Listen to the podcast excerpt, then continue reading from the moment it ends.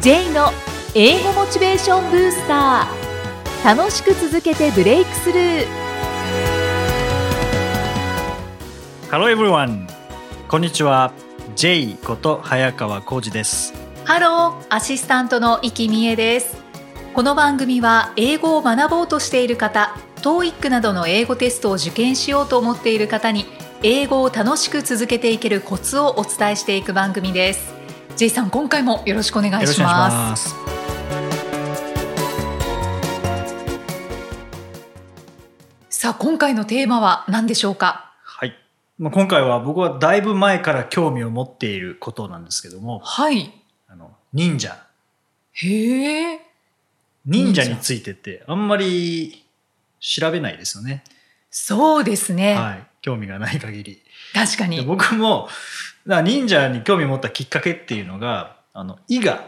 はいに出張に行ったんですね。おーで伊賀に行った時に、まあ、伊賀っていうのはやっぱ忍者伊賀甲賀、そう忍で者すね有名ですからねはい忍者博物館ってのあるんですよね。ああやっぱりあるんですはねい、で研修終わった後に忍者博物館に行ったんですけど、はい、忍者のイメージってどんなイメージありますか、忍者はまあ物音立てず、うんあのー思わぬところから出てきて、はい、手裏剣シュッてするイメージでですすよね。はいまあ、忍者服部君のイメージですよね。あそうですね、はい、で簡単に言っちゃうとんこうなんかこう忍者のあの服装というかをしてっていうイメージありますけども、まあ、もちろんそれ忍者の一面としてあるんですけ ど、うん忍者ってまあスパイみたいなもんなんですよね。うんうんで情報を持って盗んでそしてまあ殿様に届けるとか、はい、まあ、そんなような感じなんですけどもでそんなあの格好をして街歩いてたら「おいあいつ忍者だ」ってバレちゃいますよね。お昼はそうです ね夜はまあ見つからないと思いますけどそうですねだから昼間からあんな格好してたわけじゃなくてはいどちらかというともう紛れ込むんですね、一般人の中に。うんうん村人の中に紛れ込んで仲良くなって情報を聞き出してっていう。じゃあこんうんうん、えあの格好は夜にするんですあかの格好は戦闘服ですねへえそうなんですね武器を身につけておいてとかあとなんかやられた時にその防護服みたいな役割もあるんじゃないですかね、あうーん、あれは戦闘服で普段はあのボロボロの服、もう本当に村人最初からいたっけみたいな感じの服装で普通に話しながらみたいなうんことをしていたっていうのが書かれていてた、はい、あと、まあ、当然道具は使いますけどねあとこう、天気とかも予想するんですよね。そうなんですか気予象測できるん予で報す士かみたいなもんですよね。おおーすごい多分なんか代々伝わってんじゃないですかね、その一家、代あー々。こういう場合は雨。えー太陽に傘がかぶったら、もうすぐ雨とか、うんイワシ雲が出てきたらなんとかみたいなうん。多分そういうデータが蓄積されていて、で、それを見て、空を見て、あ、もうすぐ雨が降ってくるみたいなことで、えー活動を今日はこういうのにしようとか、うんうんやめとこうとか、おそらく決めたと思うんですけどね。へえあとはもうコミュニケーションの達人ですよね。そうですよね、うんスパイの役目もするっていうことはいろんな方と話をして、はい情報を引き出さなきゃいけないですもんそうねなですよしかも信用されなきゃいけないので、あそうですね、はい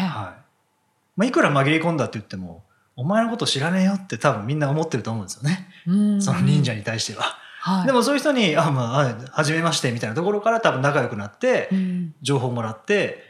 でも実はスパイだったみたいな。うんこれってなんか学習に生かせないかなっていう目でこれずっとその説明をほんの隅から隅までずーっと読んでたんですけども、はいでその中に、まあ、もちろんコミュニケーション術っていうのは英語学習にも使えますしもっと言うと日本語喋る時にも使えますよねビジネスにも応用できるなって思ったんですけども、うんうんまあ、今日はそこではなくてあのスパイってメモ残せないんですよね。ああそうなんですね、さすがにスパイでももしかしたらそのメモ落としちゃうかもしれないのでうんうん、で暗号で書いてればいいですけどねはでもそれも解析されちゃう可能性ありますよねいだからこう書いちゃダメなんですうん書かずにどうやって覚えますかじゃあじゃあもうき記憶しかないです記よね憶しかないんですよね。そこで忍者の記憶術ですよね。記憶術、はあ、は英語にも活かせそうい、ですよね。はいじゃあ忍者がどうやって記憶したかっていうと、何か情報を得ますよね。その情報を思いっきり思い浮かべながら自分の手を刀で切るってえ 意味が分かんないですよね。びっくりしたんですけど 自分を傷つけるんです自分をか傷つけてその痛みとともに覚える。へえっ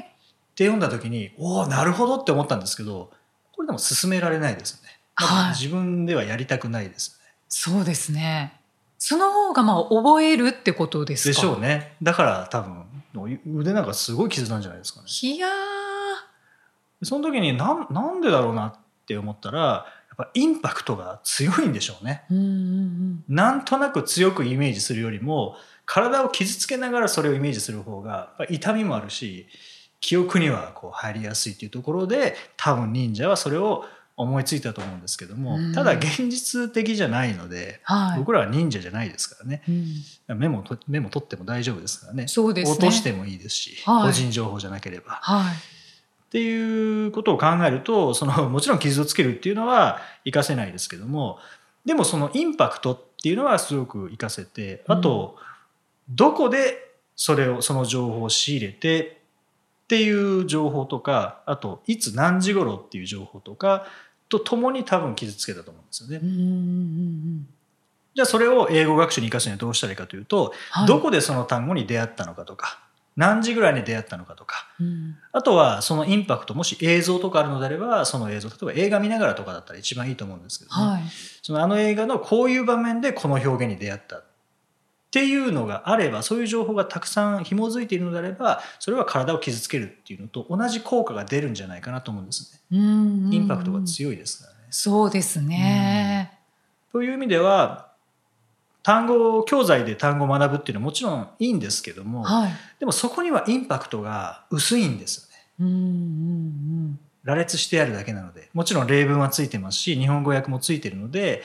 まあ整ってはいるんですけども、うんインパクトがないんですね、そうですねどこで出会った教材で出会っただけなのでそれだとちょっと記憶に残りにくいので、まあ、忍者が傷をつけたような感じでそれが実際に使われている場面を通して出会うっうんうんていうのは記憶には残りやすいと思うんですよね。海外旅行がやっぱり一番インパクトがあるんじゃないですもうか、ね、そうですすね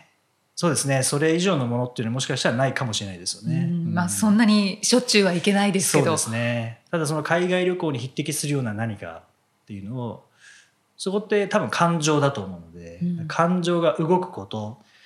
もちろんこうメールのやり取りでももし感情が動くのであればいいと思いますし、はい映画っていうのもいいと思いますし、うんうんドラマももちろんいいですしあとは、まあ、TED とかあはいはいそういうプレゼン系のものでもいいですし、まあ可能であればやっぱり映像があるっていうのが一番効効果が高いかなっていうのは思いますよね。うーうんんそうなんですね、はいうんうんうんへえいやちょっと衝撃的な記憶術忍者のそうです教ね。えていただきましたけあのくど、れぐれも刀で傷つけながら単語を覚えないように気をつけていただければと思いますけれどもすごいもうエキセントリックですね でもまあ多分忘れないんでしょうねうーんけねえ怪我した時の記憶ってでも全部僕残ってますね、そうですね結構思い出せますね、はい、僕台所で転んで手切った時とか、うんうんうんその当時のことを鮮明に覚えてますからねカ確ラかーにカラーで覚えてるので、うんうんだから怪我をするっていうのはなんか脳に残りやすいのかもしれないですねそうですね、確かに思い出しますねちょっとなんか痛くなってきたので き傷つけないように傷つけよないようにろしくお願いします、英語で名言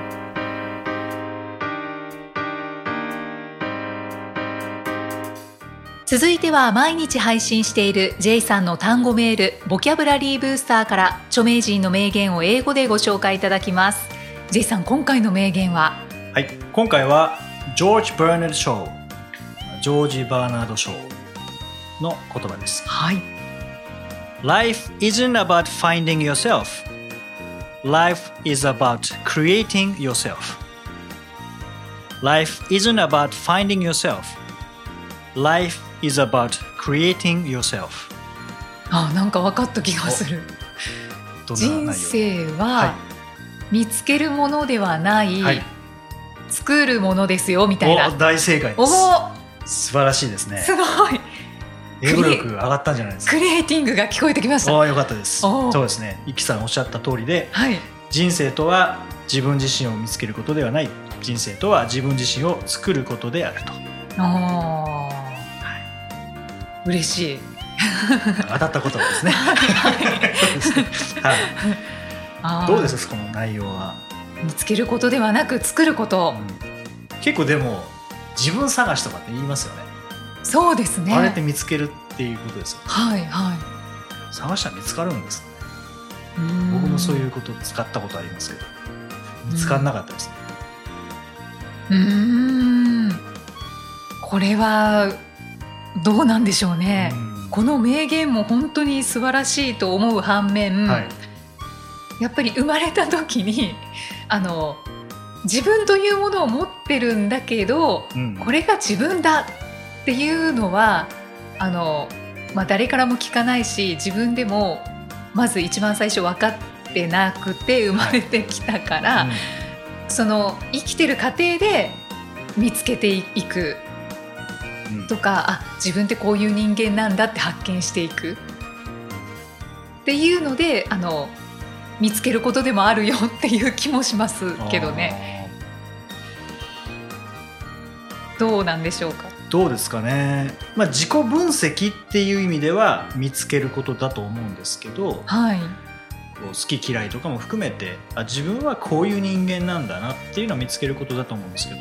でも見つかった後でどうするかっていうのは作り上げていくしかないですもんねその後、うんうんうん見つけて終わりだったら確かに自分は見つかったけどっていうだけですもんうんそうですね、うんそれを使って今後どうしていくかっていうところが大事な気がしますねそれってなんか作り上げるだと思うんですよね、うんうんどのぐらいまでで見つけられるんですかね人によるんでしょうかね、うん人によると思いますけどねどうなんですかねうんでも自分が知ってる自分と人が知ってる自分って違いますもんね確かにあのジョハリの窓って言ったりしますけどはいで自分が知ってる自分人が知ってる自分これはもう言わなくても分かるもうすでにお互いに知ってるはいそれから自分は知ってる自分相手が知らない自分まあ秘密ですよね秘密の自分、あと相手が知ってる自分でも自分が知らない自分相手から見たらこう見える、はいでもえそんな風に見えてんのっていうのがうんうん盲点のところですはいそれから自分も知らない相手も知らない自分ってこう、まあ、4つタイプがあるって言われるんですけども自分自身を見つけるっていうのはなんか相手が知ってる自分と自分が知らない自分のところを知ることがなんか自分を見つけるかなって気がするんですけどねうんうんあと誰も知らない自分っうんていう部分がもし存在してるのであればそれも見つけるってことだと思うんですけどで見つかったからどうなるかっていうとなんか今後どういうことをしていけるかっていうその可能性が広がっただけだと思うのうでんなんかその後でどういうことをするかっていうところで作り上げるのかなってこあのジョージ・バーナード・ショーの名言見た時に思ったんーうんうんですけどね。自身を作ることそうですねゆきさんこれからやりたいことって何かありますか今までやってないけどこんな自分を作り上げたいみたえー結構壮大ですねいな そうですね突然ちょっと出てこないですけど 打ち合わせもしてないですから ねじいさんは何かありますかちょっとこの後で思いっきり考えたいと思 います J's Topics さあこのコーナーでは J さんにまつわるあれこれをお話しいただきます J さん今回のトピックスは何でしょうかはい、えー今回は最近読んだ本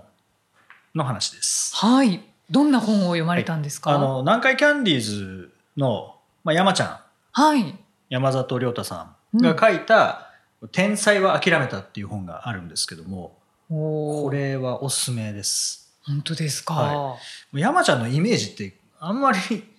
こういいイメージってあんまりそう ですね、うん僕は好きですけどね私も好きですよ、うんけど一般的にはなんかこう大人気っていううんうん感じではないと思いますし、あ分かれますよねうん、絶対そうですねもう生理的に無理っていう女性は結構大半いると思いますああーでも今後分かんないですもんねあ出川さんもそうでし たからね、そうですね、うんで今はもう大人気ですけどねはい、はい可愛くなっちゃいましたよね出川さんなは、ですねはい、でこの山ちゃんの本なんですけど「まあ、天才は諦めたと」はい最初はもう天才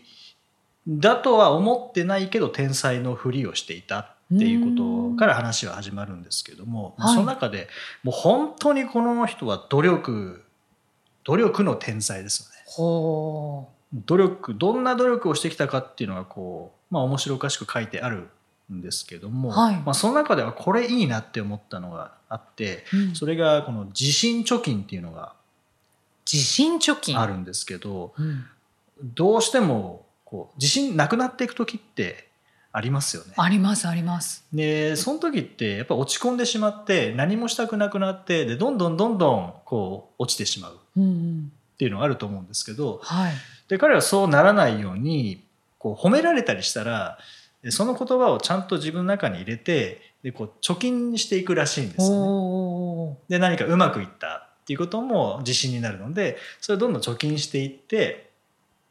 である程度貯まったら、まあ、そう言ってもこう自信になることばっかりじゃないですよね。うんまあ、壁にぶち当たったりとか、まあ、いろいろ批判されたりとかああいう仕事をしているので、えー批判されたりした時に、まあ、もちろん落ち込みますけどもその時に褒められたこととかううんまくいったことっていうのを思い出して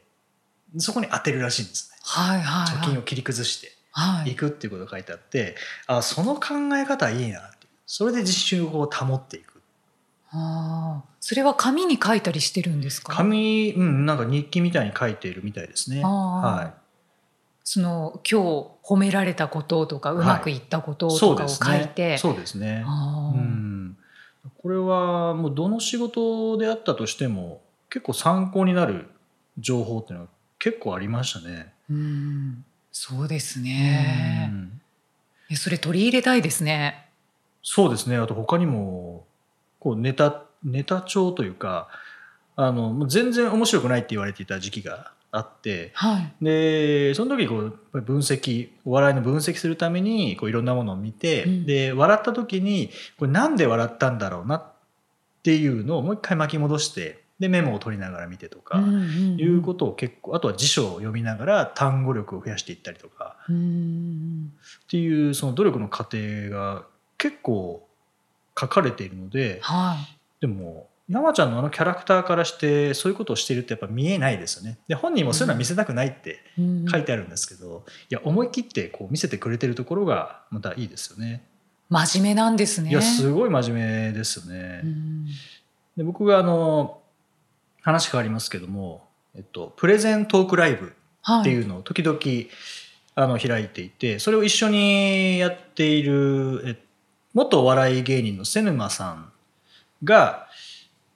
番組で、まあ、山ちゃんと同じ番組あのガチンコっていうのありましたよね。ガチンコ TOKIO がやっていた番組で、うんうんはいあのボクサーになるっていうのとかあとは漫才とかもあってその漫才でその番組一緒だったらしいんですけど、うんもうその時から山ちゃんはすごい真面目っていうふうに言っていへてえすごい勉強熱心なんだ勉強熱心ですねうん、うんどうしたら面白くなるのかとかっていうのは結構具体的に書いてあるので、ははい、これはおすすめですね学びが多いですね本当ですね、そっか山ちゃんのツイッターも面白いあ面白でいですすねよねはい、そうですね はいはい気になった方「天才は諦めた」という天才は諦めた本ですね、はい、読んでみてください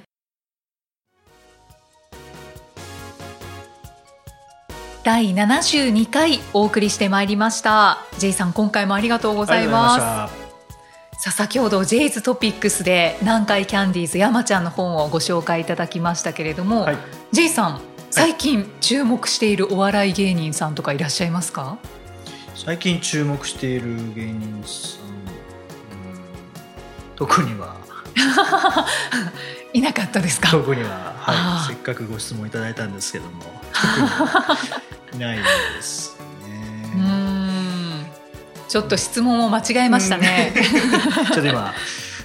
検索頭の中検索中ですけど ちょっと引っかからないですけどねただ僕はあのそのネタがどうっていうよりは、まあ、今日のあの本の話でもそうなんですけど、 はいやっぱ裏側に興味があるんですよね。うーんだから舞台はもちろん見に行ったりしますけどもその舞台上の芸人さんよりも袖舞台袖とかあと楽屋とかあとはもう本当に外はい。でどういうことをしているんだろうっていうのがすごく興味があってうんで数年前 r 1グランプリのあれは3回戦です準々決勝、うんまあ、結構上の方を見に行った時にまだ売れる前のトレンディエンジェルの、あえー斉藤さんあ、はい。が来てたんですよねうんうんでもあの r 1には出てなかったんですよね、あ、そうなんはでい、すそねの。時は。はい。で、まあ、僕見たことあったので、はい。ああの人だと思ってパッと見てたらやっぱその斎藤さんの周りを芸人さんが囲んでたんですよへえ。であ今日は何ですか出るんですかもう今日は見に来ただけみたいな話をしていてでもさ芸人さんに囲まれるっていうことはそれだけ人徳が多分あるっっていうことですよね、そうですね。すごくそれって絶対適当にやってる人はそうならないので、うんやっぱ根はすごく真面目なんだろうなっていうのはうんその時感じたので、こういう人が売れていくんだろうなってその時思いましたねはあい、でその後はやっぱり今の勢いですよねあ、う。んうんあ、そういう観察が好きなんですそっね。ちが好きですね。ああ、まあ確かにそうですね。何でもない時のその芸能人とか、うん著名人はい。の姿を立ち居振る舞いとか、うんそういうのを見ると、ああって人柄もわかりまそうすそうしなんですよね。うん、面白い部分ありますね。はいそうそそういうことに興味があります、ね。あ ーそうかじゃあ注目のお笑い芸人というよりはっていう、そうですね。もう斉藤さんを お話に挙げていただいてありがとうございます、はありがとうございます。はい さあこの番組ではご質問ご感想を随時お待ちしていますメッセージは J さんのアメブロ英語モチベーションブースターの中のポッドキャスト下にお問い合わせフォームがありますのでお気軽にお送りくださいそれでは J さん okay, thank you for listening. See you next week. バイバイこの番組は提供株式会社ラーニングコネクションズプロデュースキクタスナレーション生きみえでお送りしました。